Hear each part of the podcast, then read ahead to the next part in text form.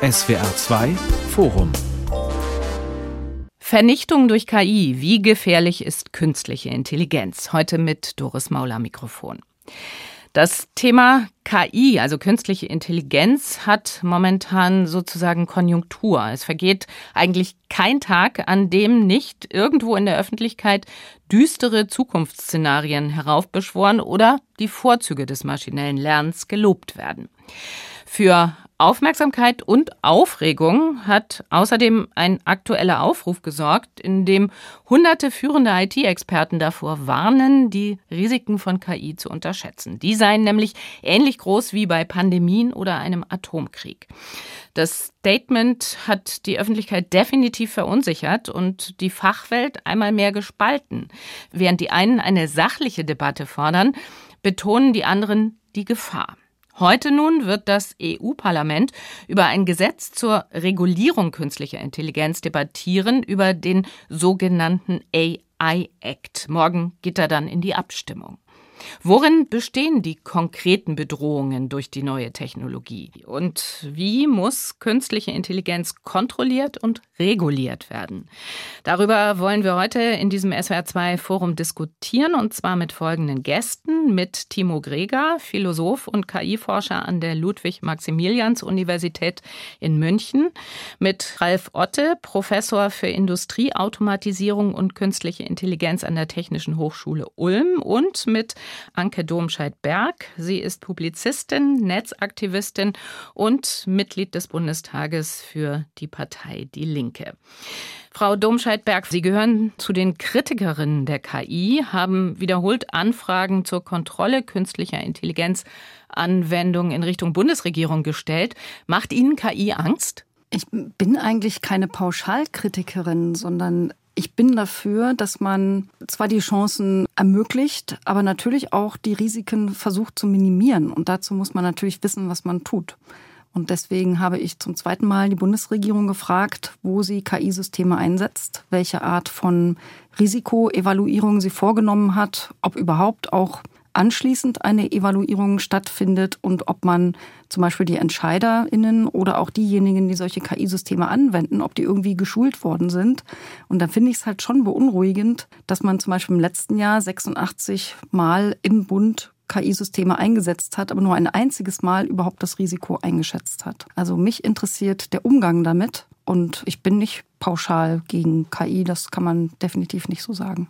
Herr Gregger, Sie haben für das Bundesministerium für Bildung und Forschung das Projekt Ethische Herausforderungen künstlicher Intelligenz der Ludwig-Maximilians-Universität in München koordiniert. Worin sehen Sie denn persönlich die größten potenziellen Gefahren, mit denen wir durch den Einsatz von KI konfrontiert sind? Ich glaube, im Unterschied zu sehr vielen, die in der öffentlichen Debatte jetzt äh, auch ein bisschen Angst haben, sehe ich die großen Herausforderungen tatsächlich nicht in diesen ganz großen Szenarien, also Vernichtungsszenarien, dass eine KI die Weltherrschaft an sich reißt, sondern eher in den ganz vielen kleinen Dingen. Es wird so beschrieben, dass künstliche Intelligenz sozusagen als ubiquitäre Softwaresysteme auftritt. Das heißt, dass sie unseren ganzen Alltag in ganz vielen kleinen Anwendungen bestimmt. Von der Smartwatch beginnend bis hin zu unserem Social Media Konsum, den ich jetzt mal als Konsum bezeichne, bis hin zu ganz, ganz, ganz, ganz vielen Anwendungen, jetzt auch mit diesen neuen Foundation Models mit ChatGPT. Dort sehe ich ganz viele kleine Anwendungen, die schleichend kommen, in kleinen Schritten, aber das Unglück kommt meistens in kleinen Schritten und nicht in großen. Das werden wir uns dann im Laufe der Sendung nochmal im Einzelnen anschauen.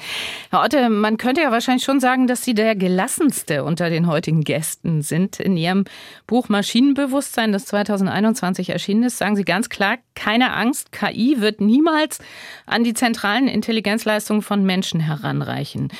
Heißt das, Sie finden die aktuellen Warnungen der führenden KI-Experten und Expertinnen überzogen? Ja, das kann man so sagen. Ich halte die Warnung für überzogen. Andererseits ist es natürlich gut, dass wir darüber reden.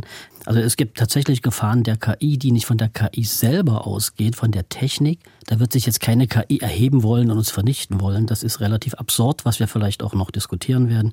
Aber die Nutzung, ja, die kann dafür sorgen, dass gewisse Dinge mit uns Menschen passieren, die nicht gut sind. Ja, wenn meine Studenten nur noch ChatGPT benutzen, um Hausarbeiten zu machen, dann fehlen später Fertigkeiten. Und eine weitere Gefahr ist natürlich der Machtmissbrauch. Wer diese KI besitzt, hat natürlich eine enorme Macht. Das ist eine große Gefahr. Aber das geht nicht von der Technik aus, sondern von Menschen, die diese Technik einsetzen. Nachdem dieser Aufruf, dieser offene Brief ja sozusagen der Anlass für diese Sendung ist, lassen Sie uns da doch am Anfang nochmal genauer drauf schauen. Dieser Aufruf ist ja sehr kurz. Veröffentlicht wurde er vom Zentrum für die Sicherheit artifizieller Intelligenz in San Francisco. Und die Stellungnahme umfasst wirklich nur einen Satz, der lautet, Zitat, das Risiko einer Vernichtung durch KI zu verringern sollte eine globale Priorität neben anderen Risiken gesellschaftlichen Ausmaßes sein, wie etwa Pandemien und Atomkrieg. Also mit anderen Worten, künstliche Intelligenz gefährdet die Menschheit und es gilt, sie aufzuhalten. Und zu den Unterzeichnern dieser Stellungnahme gehört auch der Chef der Firma, die ChatGPT erfunden hat, OpenAI, Sam Altman. Gibt es jemanden unter Ihnen, der diesen Warnungen zustimmt? Sam Altman war ja vor zwei Wochen in München an der Technischen Universität und ich habe leider keines dieser exklusiven Tickets bekommen, aber er hat dort das Ziel formuliert, er möchte eine solche Human Level AI entwickeln mit Bewusstsein und da lehne ich mich ganz entspannt zurück, weil das einfach die logischen Grundlagen das nicht hergeben. Insofern halte ich diesen Warnruf, der jetzt von diesen Leuten unterzeichnet wurde, ein bisschen interessant, weil Sam Altman einerseits ihn unterzeichnet, auf der anderen Seite hat er vor zwei Wochen in München gesagt, er möchte eine solche KI entwickeln und ich gehöre auch zu den Anhängern, die sagen, das ist aus logischen Gründen nicht möglich, das geht nicht. Mhm. Insofern lehne ich mich da auch ein Stück weit zurück. Frau Domscheit-Berg, was sagen Sie? Also man kann ja nicht beliebig in die Zukunft gucken, also was in 100 oder 200 Jahren passiert, keine Ahnung. Vielleicht gibt es dann diese Option, aber ich persönlich habe keine Angst davor, dass also wahrscheinlich im Laufe meiner Lebenszeit da irgendeine KI die Machete schwingt und uns alle um die Ecke bringt. Ich glaube eher, dass die Gefahren von KI, die tatsächlich da sind, die sehr vielfältig sind und auch wirklich sehr groß und gefährlich sind, dass wir uns die angucken müssen, die jetzt schon da sind. Und ich glaube tatsächlich, gerade dass so jemand wie Sam Altmann unterschreibt, ist für mich ein Zeichen dafür, dass man eigentlich von dem aktuellen Problem ablenken will. Also für mich ist es einfach ein gigantisches Ablenkungsmanöver. Man steuert da quasi die gesellschaftliche Debatte, wo sich die Menschen in zwei unterschiedlich große Lager teilen, wo der eine glaubt, die bringt uns um und das andere Lager, die bringt uns nicht um. Aber worüber wir eigentlich diskutieren müssen, ist, was heißt zum Beispiel das Ende der Wahrheit, ja, dass man seinen Augen und Ohren nicht mehr richtig trauen kann, weil es Manipulationsmöglichkeiten gibt. Was heißt es, dass wir so viele Systeme haben, die nicht nur möglicherweise, sondern tatsächlich Menschen diskriminieren, weil sie anhand von Daten trainiert worden sind, die aus einer nicht gleichberechtigten Welt stammen. Da gibt es halt Diskriminierung in unserem Alltag auch, dass sich Macht immer weiter zentralisiert und zwar in den gleichen Händen, wo wir das über soziale Medien ja auch schon gesehen haben. Es ist wieder Google dabei, die Big Companies sind halt im Wesentlichen immer die gleichen. Es ist Microsoft dabei, es entstehen aber auch neue Konzentrationen. Denen müssen wir uns widmen und davon lenkt ein Sam Altmann im Moment leider relativ erfolgreich ab. Also bei Sam Altman stimme ich mit Ihnen voll überein, aber wenn man sich anguckt, da haben natürlich auch andere Leute unterschrieben. Jeffrey Hinton, einer unserer ganz großen, einer der, der Väter dieser ganzen Technologien, hat auch Sorge, hat auch bei Google gekündigt. Also muss man genau hinschauen. Und diese Sorgen, die ich dann da verstehe, diese Top-KI-Leute haben, liegt tatsächlich in Anwendung von KI, die auf uns zukommen werden. Also genauso, Frau Domscheit-Berg, wie Sie gesagt haben. Bei Sam Altman würde ich auch sagen, das ist eine riesige Werbekampagne. Also der macht sein, sein ChatGPT so groß, so groß ist es einfach nicht. Es ist ein tolles System. Wir alle haben es lieben und schätzen gelernt. Aber von diesem System selbst geht natürlich überhaupt keine Gefahr aus. Und es hat auch keine Angst, dass es abgeschaltet wird. Es verliebt sich auch nicht in den Sprecher. Das ist alles absurd. Und es wird jetzt sozusagen gefeiert in den Medien und Altman macht das weltweit bekannt. Und ich vermute, warum macht er das? Ist ja nicht Werbung, können die auch anders. Sondern ich glaube schon, dass eine Regulierungsbehörde ins Leben gerufen wird, sehr hoch aufgehangen. Ja, und da werden Leute wie Altman Mitarbeiter hinschicken. Wenn wir sagen, liebe Politiker, ihr ganz genau versteht das nicht, aber ist ja nicht schlimm, wir sind ja für euch da. Und dann wird reguliert in deren Sinne. Und das ist das, was ich auch als eine Gefahr betrachte. Wir sind jetzt aber sehr schnell unterwegs hier. Ich würde das Ganze gerne noch mal ein bisschen verlangsamen und doch noch mal Stichwort genau hinschauen. Von Ihnen hören, Herr Otte, weil das ja die Basis unserer Diskussion ist. Was ist KI und welche sind aus Ihrer Perspektive momentan die wichtigsten Anwendungen? Also in letzter Zeit ist ja in der Tat in der Öffentlichkeit vor allem über ChatGPT diskutiert worden, aber es gibt ja noch viele, viele andere. Also Sie werden sich jetzt vielleicht enttäuscht sein, weil eine Definition für KI hat nun jeder Fachmann seine eigene. Ich möchte meine geben, die ich seit zehn Jahren favorisiere. Äh, der Terminus Künstliche Intelligenz besteht eben aus zwei Wörtern und künstlich und intelligent. Und künstlich meint in diesem Fall von Menschenhand gemacht und zwar technischer Art.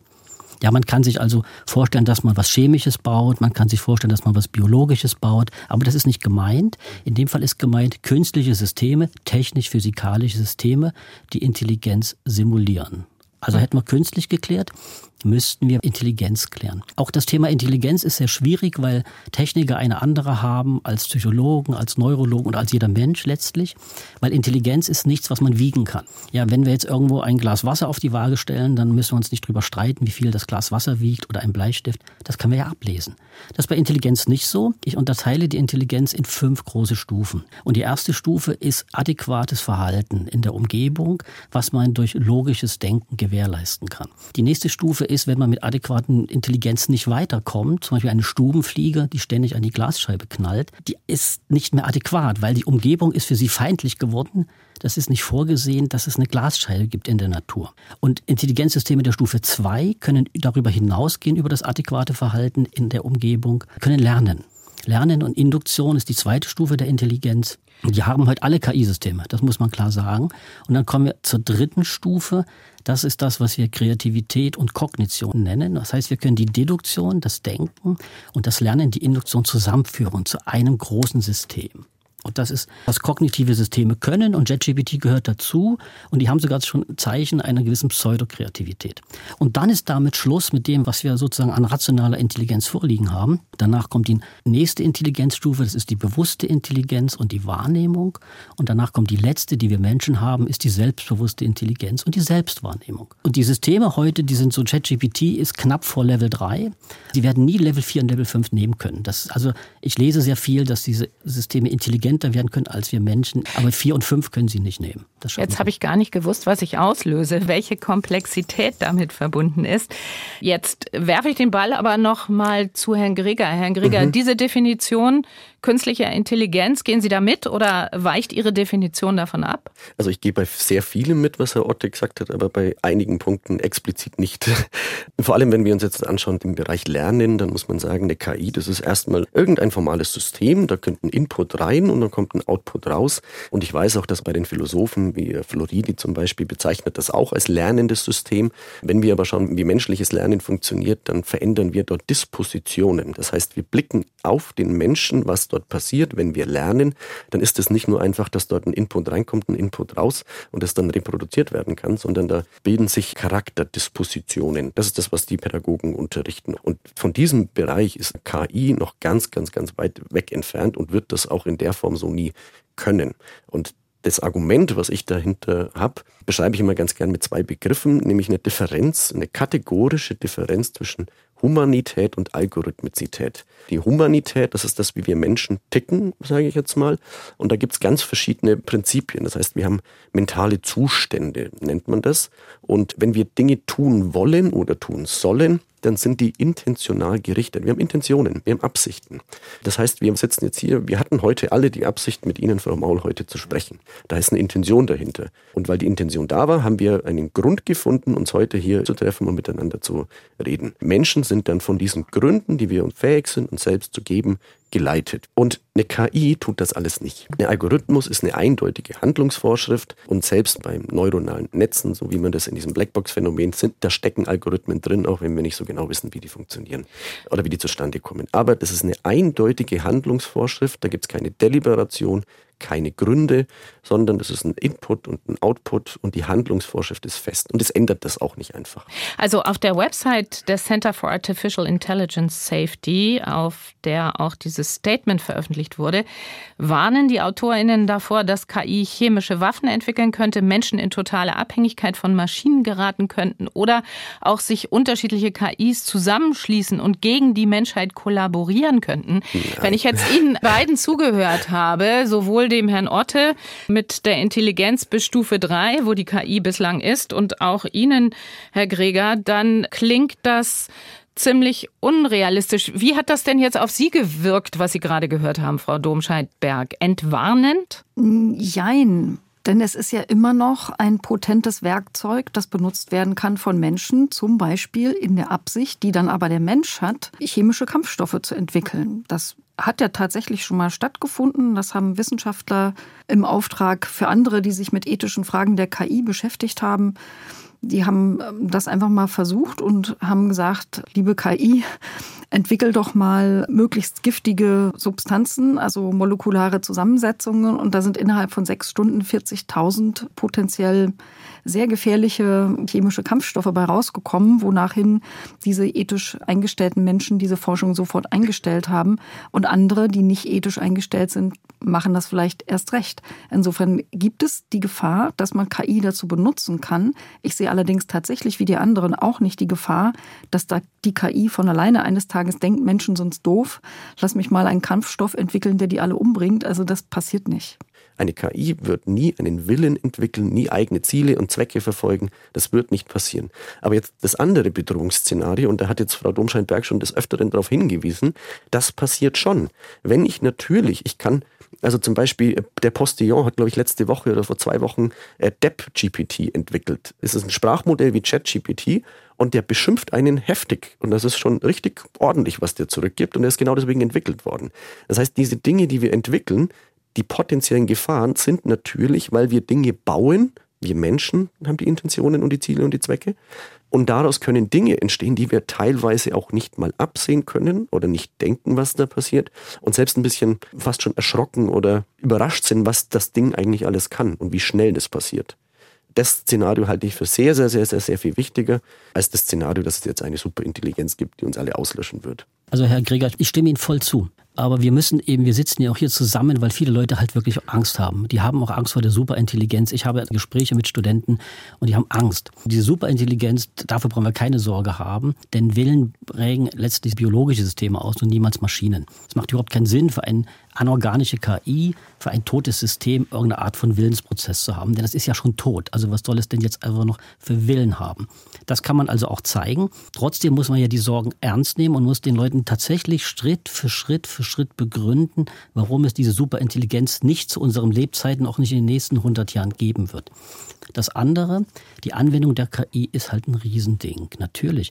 Was wir sehen werden, der IQ der Menschen wird weiter sinken. Davon können wir ausgehen, weil wir benutzen das System. Die Leute werden nicht mehr so gut lesen und schreiben können wie früher, weil sie es nicht brauchen. Das wird alles jetzt passieren, aber es passiert ja schon immer. Bei der Einführung des Taschenrechners war es genauso. Also wer kann denn heute noch das große Einmaleins? Das macht doch für uns der Taschenrechner. Das heißt, da sind wir in einer ganz normalen Technologiediskussion. Es sind neue Techniken da. Alles, was Altman macht, die Leute in Angst versetzen, ist, ist irgendwie eine Marketingstrategie.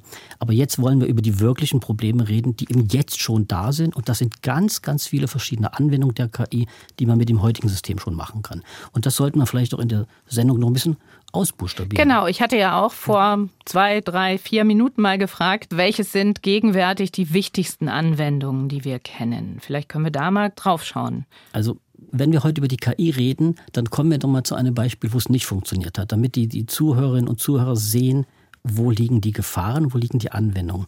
Wenn Sie in die analoge Welt schauen, da finden Sie nahezu keine Anwendung, also sehr, sehr wenige Anwendungen. Ja, in guten Bereichen wie Fabriken kriegt man das hin, aber gucken Sie in die ganz normale Welt, gucken Sie in ein Heim rein, gucken Sie in eine Schulklasse rein, gucken Sie in den Straßenverkehr. Da gibt es fast keine KI. Pflegeroboter, was ist ja, damit? Ja, geht ja kaum. Das ist ja alles in dem Spaßbereich. Also das, das hat viele Gründe. Eine KI fühlt sich nicht wohl im analogen Raum. Das ganze Thema autonomes Fahren, das kann ich Ihnen voraussagen, wird es nicht geben. Das geht überhaupt nicht.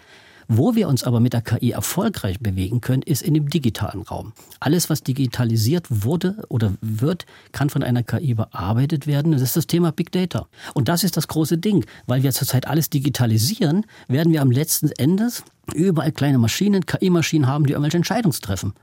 Und je mehr Macht wir denen geben, dass sie diese Entscheidungen treffen können und auch vielleicht, dass das Auswirkungen auf uns hat, umso größer wird dann diese Gefahr von eigentlich relativ dummen KI-Systemen. Aber weil wir das genauso gemacht haben.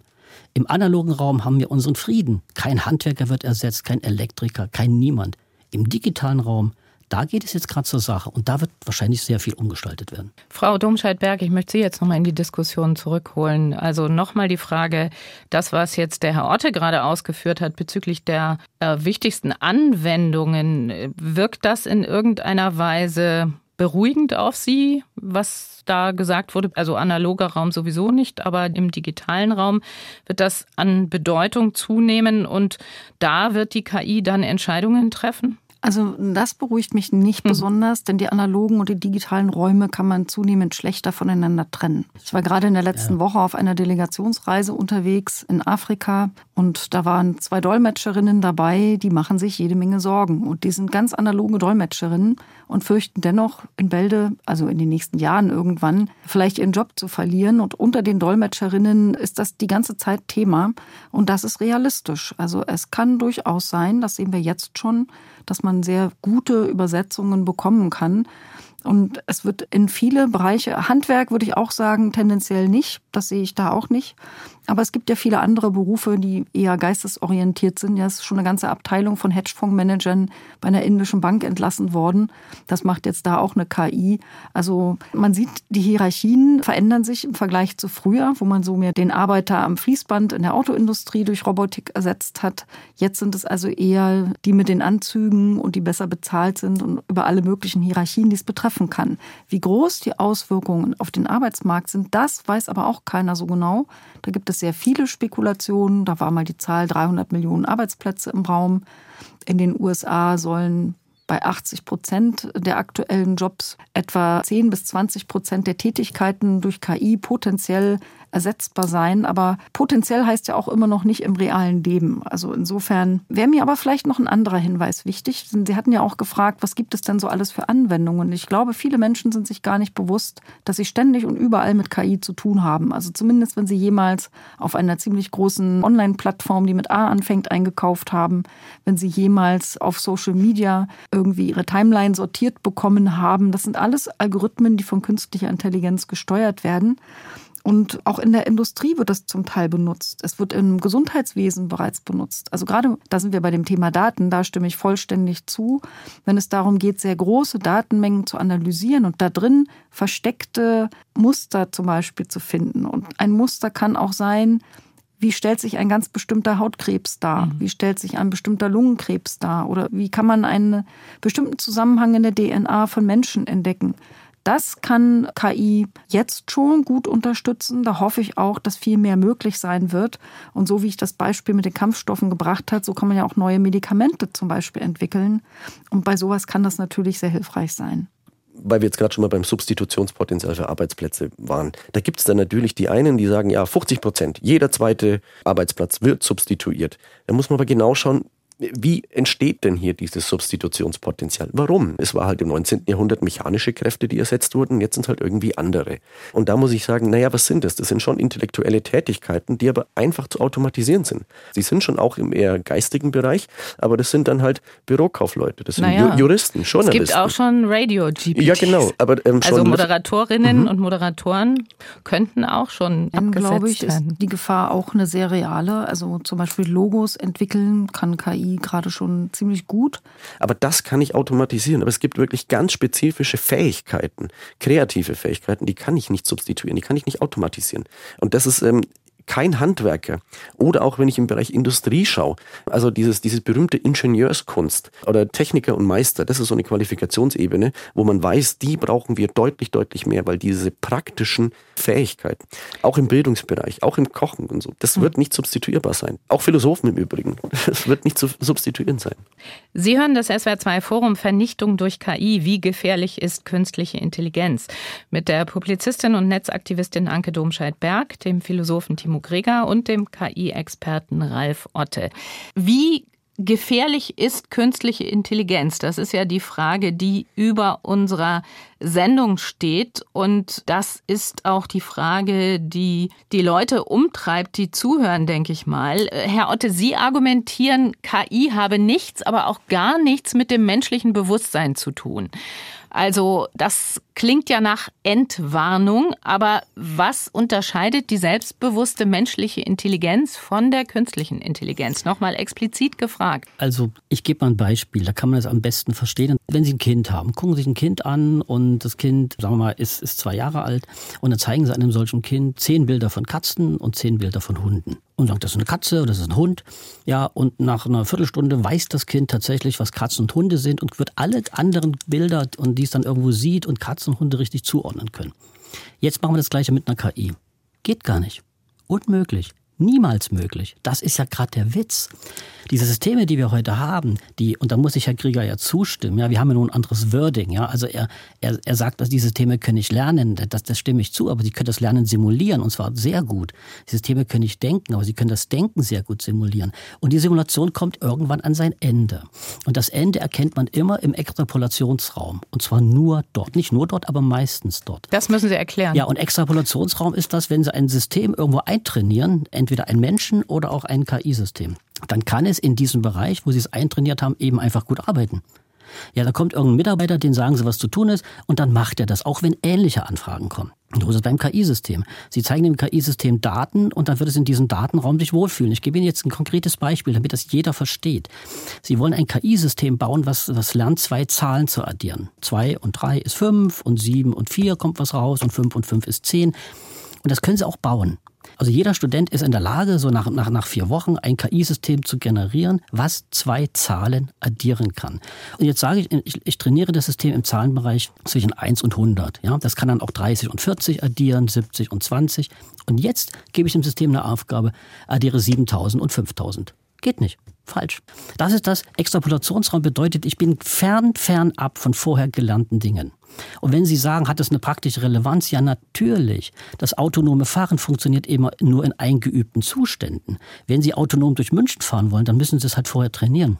Aber kann man das nicht auch sukzessive immer erweitern und damit dann auch die Kapazitäten ausweiten? Ja. Das ist die eine Frage. Und die andere Frage, die ich noch habe, Stichwort KI und emotionale Intelligenz. Ja. Also da haben wir ja einiges gesehen, zum Beispiel diesen Film von Maria Schrader, Ich bin dein Mensch, in dem eben dieser humanoide Roboter Tom sich so sehr auf die Bedürfnisse der Menschin Alma einstellt, beziehungsweise sich da hineinlernt, dass sie sich schließlich in ihn verliebt und er da auch ziemlich gut ist. Ist das denn alles nur Fiktion?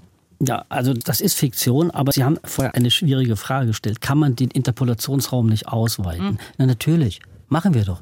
Deswegen trainieren wir doch so viel. Deswegen gibt es doch Big Data. Big Data ist ja gerade der Sinn, alles zu digitalisieren, alles zu erfassen, damit der Lerndatenraum der Systeme extrem groß wird. Aber manchmal geht es eben nicht. Ein 18-jähriger junger Mensch kann in einem Dorf Autofahren lernen und danach fährt er noch München. Das kann eine KI nicht. Es gibt also tatsächlich Probleme da draußen, die ein System, was kein Bewusstsein hat, niemals lösen kann. Und das ist das Problem der Extrapolation und damit zusammenhängt das Problem der Kreativität. Wenn wir aber ein Buchhalter sind, ja, das ist im Interpolationsraum, das ist immer irgendwie das Gleiche. Wenn wir Zeitungstexter sind und über Bayern München irgendwas machen in Sportartikeln, das ist doch immer das Gleiche. Das kann alles eine KI automatisieren und wird es auch tun. Dagegen brauchen wir gar nicht mehr angehen. Also müssen wir gucken, wo sind Räume, die kreativ sind, die uns sozusagen einzigartig machen, die auch sozusagen anormal sind, die eben nur ab und zu mal auftreten.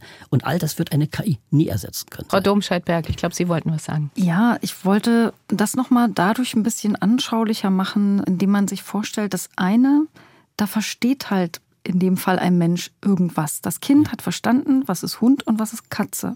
Könnte vielleicht nicht mal genau beschreiben, warum, ob das die Katzenohren oder der Schwanz und das Fell ist, aber es hat das Grundkonzept Katze und Hund verstanden. Und genau das kann die Technik nicht. Die sieht nämlich nur Pixel und Nullen und Einsen. Und die kann dann statistische Wahrscheinlichkeiten errechnen, dass ein bestimmtes Bild wahrscheinlich eher eine Katze oder ein Hund ist, weil es eher so ähnlich aussieht wie die eine Milliarde Katzen, mit denen es trainiert worden ist. Es kann sich aber trotzdem irren. Es hat nicht verstanden, was die Katze ist. Frau, Frau Domscheit-Berg, das ist sogar noch viel schlimmer. Weil wenn Sie solche Systeme trainieren, und wir bauen sowas ja mit Studenten, und dann lernen Sie so ein System ein und dann sagt es manchmal statt Katze Stuhl. Das wird ein Kind eben wirklich nicht machen. Das heißt, die Systeme verstehen wirklich absolut nichts von dem, was sie zu klassifizieren haben. Und deswegen kommen wirklich krasse Fehlklassifikationen zustande. Und wenn wir sie wissen und erkennen, ist es ja gut. Oftmals erkennen wir sie aber nicht. Das ist ein Problem, dass ich würde mal sagen, 20 Prozent aller Antworten von ChatGPT sind einfach grundfalsch. Das hatten wir auch in einer Anhörung zum Thema generative KI im Bundestag vor wenigen Wochen. Also auch da war die Schätzung Pi mal Daumen 20 Prozent sind von den Large Language Models, wie man sie nennt, diese ChatGPT-artigen Sprachsysteme wahrscheinlich frei erfunden. Es sind deutlich mehr, wenn man zum Beispiel nach sich selbst fragt. Ich habe aus Spaß mal gefragt, ja, was weißt du denn über Anke Domscheit-Berg? Da waren also locker 80 Prozent komplett frei erfunden. Alles schöne Sachen. Bundesverdienstkreuze und Doktorentitel wurden mir, also ja, ich habe also ganz viele Unternehmen gegründet, großartiges Zeug, aber alles halt falsch. Das, was wir vielleicht auch noch diskutieren sollten, ist das, was die wirklichen, tatsächlichen Gefahren durch die bereits jetzt schon existierenden Systeme, die sich ja auch weiter verbessern, was die sind und wie man das dann auch politisch regulieren könnte, um die Gefahren zu verhindern. Eine mhm. dieser Gefahren ist zum Beispiel, dass ich mit sehr, sehr guten bildgenerierenden Modellen, die es bereits gibt, ja, dieses Papstfoto haben ja alle gesehen. Das wird aber jetzt mit Absicht und im Kontext verwendet und hat schon Konsequenzen. Also es gab zum Beispiel dieses Bild, das gefaked war von einer Explosion am Pentagon, das zu einem Kurseinbruch an der Börse geführt hat. Es gibt jetzt schon KI-Bilder, wo die AfD in Deutschland Stimmung macht, wo sie furchteinflößende arabische Männer darstellt. Und es gibt auch schon im US-Präsidentschaftswahlkampf ein komplett von KI generiertes Video, das Horrorszenarien bildlich im Video darstellt, wie es der äh, schlecht der USA gehen würde, wenn Biden erneut gewählt werden wird. Und das ist, glaube ich, das, was gefährlich ist, weil wir trainiert sind, unseren Augen und Ohren besonders zu trauen. Das, was wir selber sehen, was wir selber hören, halten wir für glaubwürdig. Was eloquent formuliert ist, halten wir für glaubwürdiger. Und das kann die KI heute. Ja. Sie kann hervorragend Augen und Ohren täuschen. Sie kann Stimmen komplett perfekt fälschen. Und sie kann uns da was vorgaukeln, wo am Ende Menschen nur noch das glauben werden, was sie glauben wollen und was sie nicht glauben wollen, erklären sie dann für, ist gefaked von KI. Und das ist ein Problem für die Demokratie, mit dem wir uns beschäftigen müssen. Ein wichtiger Aspekt, ja, mhm. Herr Greger. Was sagen ja. Sie dazu? Also wenn wir kommunizieren und uns über Dinge austauschen, ob etwas wahr ist oder falsch ist, ob etwas ist oder nicht ist, dann teilen wir im Regelfall eine gemeinsame Lebenswelt. Das ist die Bedingung, dass Kommunikation funktionieren kann. Also ist die Sonne jetzt heute aufgegangen oder untergegangen, da gibt es keine Argumente. Und selbst bei normativen Dingen gibt es einige Philosophen, die sagen, selbst da gibt es Fakten und da muss man sich darüber austauschen können. Und wenn wir uns jetzt anschauen, was die KI dort leisten kann, also mittlerweile gibt es mit Sicherheit auch genügend öffentliche Auftritte von Olaf Scholz, in dem er über Ukraine und Putin spricht. Ich könnte nicht in Monaten, sondern mindestens in Wochen, wenn nicht sogar in Tagen, könnte ich mit einer solchen generativen KI ganz, ganz simpel ein Video erstellen, in dem Olaf Scholz zum Krieg gegen Russland aufruft. Das bedeutet, dass durch generative KI der Übergang von wahr und falsch, also von faktisch und nicht faktisch, graduell sein wird. Wir können irgendwann einfach nicht mehr unterscheiden, was jetzt Realität ist und was nicht. Man muss jedes einzelne Text, Video und Schriftstück immer prüfen, ob das denn jetzt wirklich wahr ist oder nicht. Und das ist eine Riesenherausforderung. Ja, aber es war ja eben auch die Frage, wie können wir in der Demokratie mit dieser Gefahr umgehen? Welche Möglichkeiten gibt es? Die Frage, die Frau Domscheit-Berg aufgeworfen hat. Vor zwei Monaten hat es ja auch schon mal einen anderen Aufruf von mehr als 1000 Experten aus der Tech-Forschung gegeben, darunter allerdings auch Elon Musk, die eine Entwicklungspause für neue KI-Modelle gefordert haben, weil es unvorhergesehene Entwicklungssprünge gäbe. Ist das ein Weg Ihrer Ansicht nach, so ein Entwicklungsmoratorium? Total albern. Also die haben ja auch nur sechs Monate gefragt. Was bringen denn sechs Monate? Gar nichts. Die selber halten sich auch nicht dran dran. Elon Musk hat kurz danach nochmal mega Investments im Bereich genau. künstliche Intelligenz gemacht. Also ich fühle mich da wirklich verarscht von diesen Positionen, muss ich ehrlich sagen.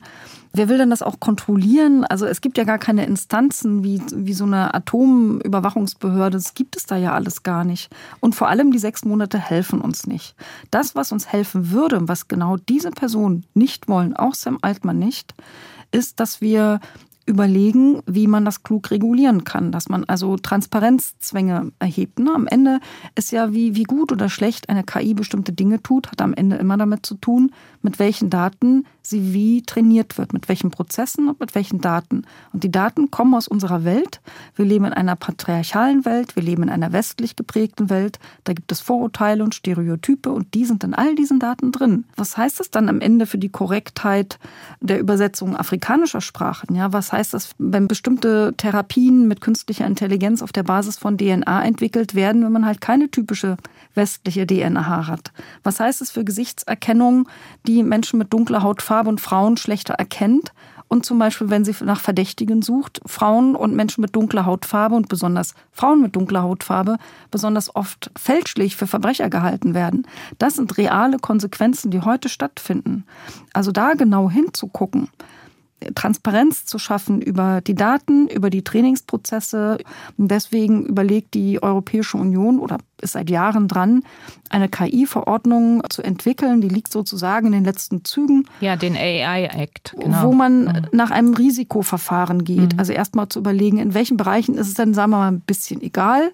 Und wo darf das nicht passieren? Zum Beispiel Migration, Management hat man gesagt. Aus ethischen Gründen ist es ein Hochrisikobereich. Strafverfolgung ist damit das Thema Predictive Policing, wo es in den USA Fälle gibt, wo auch Menschen mit dunkler Hautfarbe durch solche Systeme benachteiligt wurden. Das wird durch die EU auch als Hochrisikobereich eingestuft. Wir haben auch das ganze Thema Überwachung im öffentlichen Raum. Da soll jetzt verboten werden, Echtzeit nicht nur Gesichtserkennung, sondern biometrische Erkennung. Das kann auch der Gang sein, das kann die Ohrform sein, das in Realzeit für Strafverfolgung zu verbieten. So gibt es viele, viele Grundrechte, die davon berührt sind mit denen wir uns regulativ beschäftigen müssen, das ist gar nicht so einfach. Mhm. Weil wir wollen ja auch Innovationen nicht verhindern. Also die gute, ja, die gemeinwohlorientierten Innovationen, die sollen ja auch eine Entwicklungschance haben. Und deswegen ist das gerade so ein komplexer Prozess, wo diese Briefe, die da geschrieben werden, diesen Prozess in einer unkonstruktiven Weise stören. Wie schaffen wir das mit diesem Spagat zwischen Transparenz, Zwang einerseits, also das war ja ein wichtiger Punkt, und äh, Innovation andererseits. Also es ist hier schon der AI Act gefallen, also die Europäische Union arbeitet an einem Regelwerk, das eben helfen soll, ein widerstandsfähiges Europa für die digitale Dekade zu entwickeln. Und ich glaube, die Abstimmung steht sogar Mitte dieses Monats an. Frau Domscheit-Berg, wie weit ist denn dieses Regelwerk gediehen und reicht das aus? Na, es kann trotz allem nur ein Anfang sein. Also tatsächlich soll es noch in diesem Jahr verabschiedet werden. Man rechnet aber damit, dass mit Übergangsfristen und allem das im tatsächlichen Leben sich erst so in ungefähr zwei Jahren auswirkt. Das heißt, wir brauchen irgendwas, vorher schon. Und da gibt es auch auf unterschiedlichen anderen Ebenen Möglichkeiten, sich damit zu beschäftigen. Also zum Beispiel hat die UNESCO im Auftrag der UN erstmal so Empfehlungen für KI entwickelt. Dann haben wir ja in Deutschland die Datenethikkommission, die die letzte Bundesregierung beauftragt hatte, die auch jede Menge Empfehlungen gemacht hat. Die sind aber auch unverbindlich. Und wir haben eine Enquete-Kommission Künstliche Intelligenz im Bundestag gehabt im letzten Jahr, wo ich die Arbeitsgruppe KI und Staat geleitet habe. Deswegen hänge ich auch mal so daran, dass man da besonders hinguckt, wenn der Staat KI einsetzt, weil man natürlich in einem Abhängigkeits- und in einem Machtungleichgewicht ist. Also wenn ein bestimmtes Unternehmen KI einsetzt, weiß ich, eine Shopping-Plattform, kann ich ja immer noch entscheiden, ich gehe woanders hin. Das kann ich bei einem Antrag auf Bürgergeld zum Beispiel nicht. Und auch natürlich das Überwachungsthema und genau das ist zum Beispiel ausgenommen. Mhm. Also der ganze Bereich nationale Sicherheit, der ganze Bereich Militär, der ist vom AI Act ausgenommen, weil man sagt, das ist Mitgliedstaaten-Thema, aber die müssen es dann auch machen. Unter meiner kleinen Anfrage die Bundesregierung alles, was auch nur irgendwie mit Sicherheit, mit Geheimdiensten, aber auch mit Polizei, auch äh, Bundespolizei und BKA zu tun hatte, bekam ich gar keine Antwort mit der Begründung, das wäre gefährlich für das Staatswohl. Dabei hat das Verfassungsgericht schon mehrfach entschieden, dass die Regierung nicht alleine für das Staatswohl zuständig ist, sondern auch der Bundestag. Man kann also nicht den Bundestag ausschließen aus dem Schutz des Staatswohls und ihm damit Informationen vorenthalten. Dann kann man weder eine gesellschaftliche Debatte führen, noch kann man eine parlamentarische Kontrolle ausüben. Und solche Entwicklungen, die finde ich dann halt schon ein bisschen beunruhigend. Und auch der Umstand, dass meine kleine Anfrage ergab, dass es keine vernünftigen Prozesse gibt, dass also das Kompetenzlevel zu KI sehr, sehr niedrig ist. Das konnte man den Daten entnehmen. Es gibt keine Weiterbildungsinitiativen, die ich sehen kann. Seit mehreren Jahren plant man ein Kompetenzzentrum für KI, man plant eine Algorithmenbewertungsstelle für Behörden mit Sicherheitsfunktionen.